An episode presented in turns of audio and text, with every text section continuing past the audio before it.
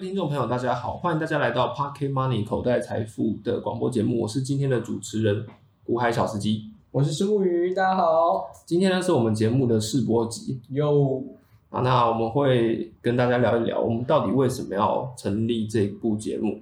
呃，其实做这个节目很大一个原因，就是因为我们想要带给大家一些跟现在已经有的广播节目或 YouTube 节目不一样的观点。这理财观点，呃，严格来说，应该说是财富的观点。财富的观点，对，比如说大部分的节目都在谈，哎，我五年内赚到了一千万，我三年内赚到了六百万，那我是怎么做到的？你们也可以做得到。但是我觉得，与其谈这个，我我更想要跟大家讨论的事情是，哦、财富这件事情对我们来讲到底代表着什么？口袋里的财富难道除了钱，其他一无是处吗？那当我们有了钱之后，我们应该抱持什么样的思维去生活？我们的目标应该怎么样去设定？我觉得也许这也是一个在未来我们的财富生涯里重要的一个讨论议题。嗯，这听起来非常的哲学，那所以我们其实应该算是哲学哲学类的哲学类的节节目。好，那我想要问的是，财富它到底是什么？除了钱之外，还有别的东西算是财富吗？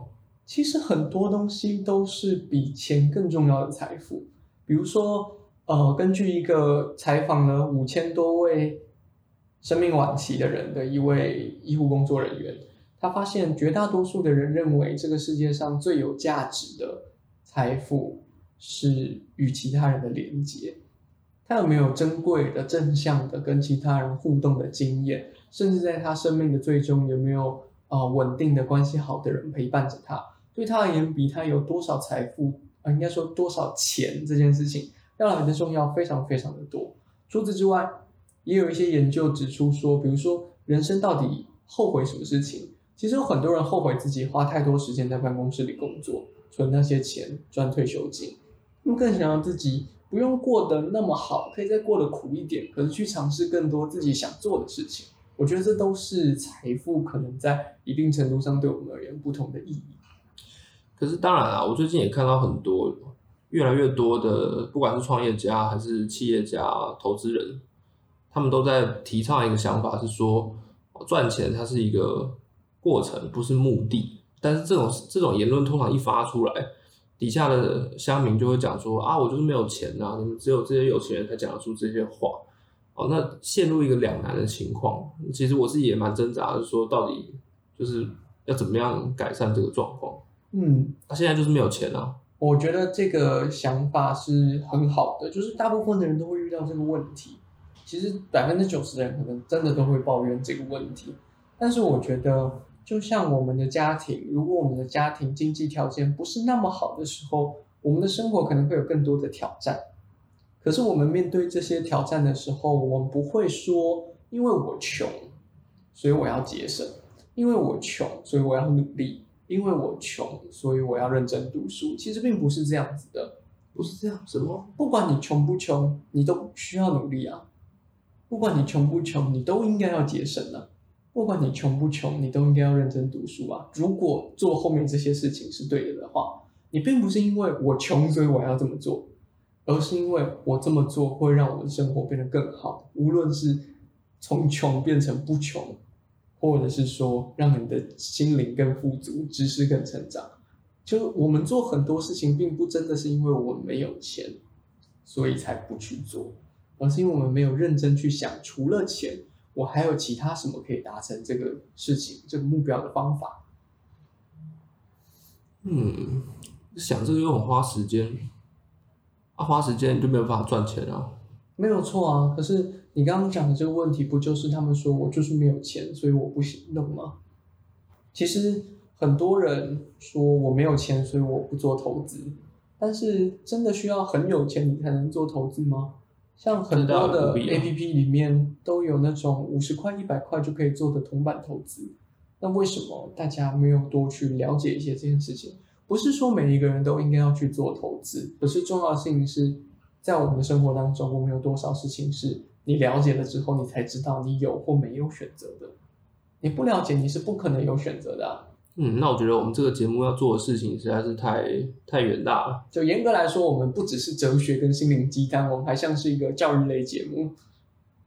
但这个教育不是说要告诉大家什么是对的事情，而是分享给大家一些对生活可能会有新的冲击、刺激的一些新鲜想法吧。那你最近有没有听到哪一些就是具有冲击的新鲜想法呢？我觉得美国的散户就是个别投资人可以一起团结起来，去推进一个股票的股价来到一个天价的高位。让很多大型的机构因此而赔钱，是一件很令人振奋，或者说很令人惊讶，给给予我很多惊喜的一个。你是说 GameStop 的事件吗？对对对，简单来讲就是有一群散户投资人发现，呃，有一些大型机构唱衰这家游戏公司的股票，结果他们就觉得说，他们要团结起来把股票推高，结果在这短短的几个礼拜之内，让这些大型的公司赔了超过一半，他们投资在。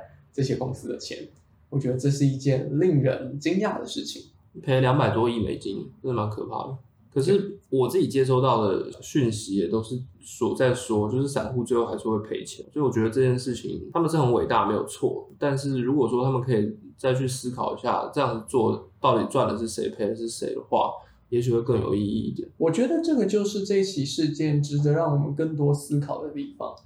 或许从理性面而言，最终的赢家都会是大型的机构、法人、政府。但是如果最终赢的会是他们，我们就不做任何改变的努力的话，我们不就什么努力都不要做了吗？你不觉得今天大家会参与这场被形容成圣战的这个活动，很大一个层面就是我不在乎我在这里面赚钱赔钱，可是我要把我的钱投入进去，告诉法人。我们散户团结起来不是闹着玩的，而这件事情其实难道不是我支持一家公司的本质吗？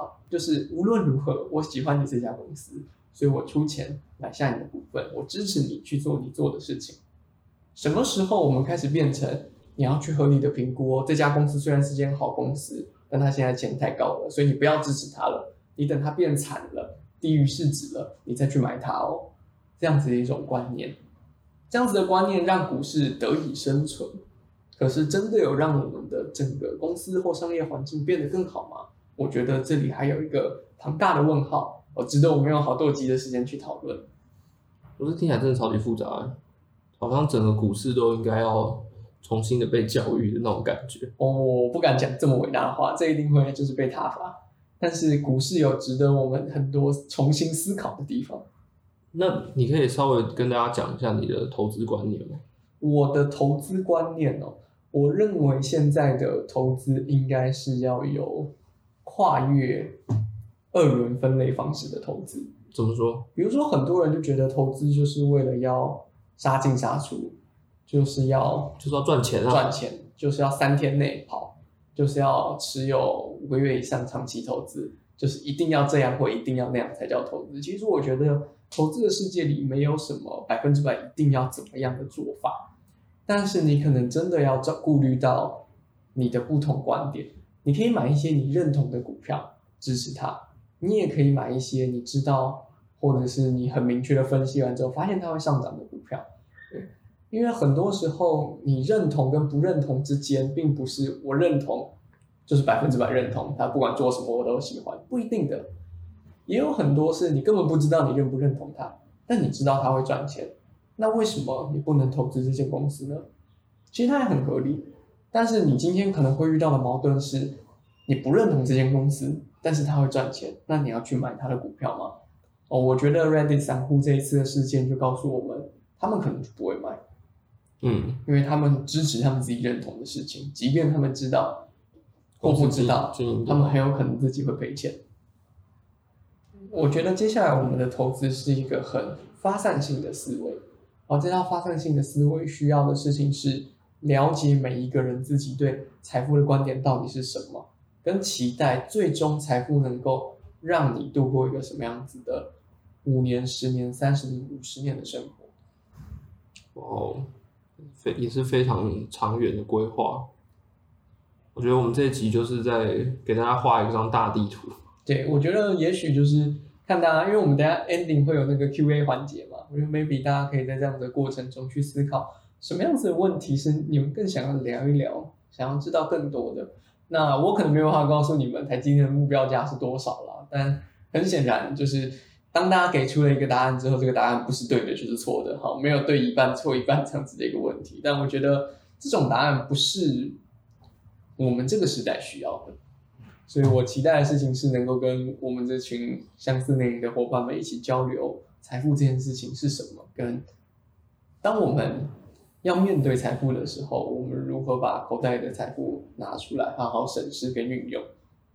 我听起来很爽，嗯，钱拿出来数，啊财富哦哦，财富，对哦，好，好，那接下来就进入我们试播集的 Q&A 环节。试播集的 Q&A 环节呢，是从我们过去所举办过的理财投资相关的活动、讲座、社群活动等地方搜集而来的。那 Q&A 时间，所以这个节目多久会更新一次呢？每周一的零点零零分，一周更新一次。那这个节目之后还会邀请谁来呢？很多人那二零二一年的股票展望是，牛啊！所以为什么叫虱目鱼？因为木鱼掉到股海里了。那如果想知道更多这个节目的资讯，哪边可以找得到呢？在节目简介底下有很多连接，你可以都点进去看看哦。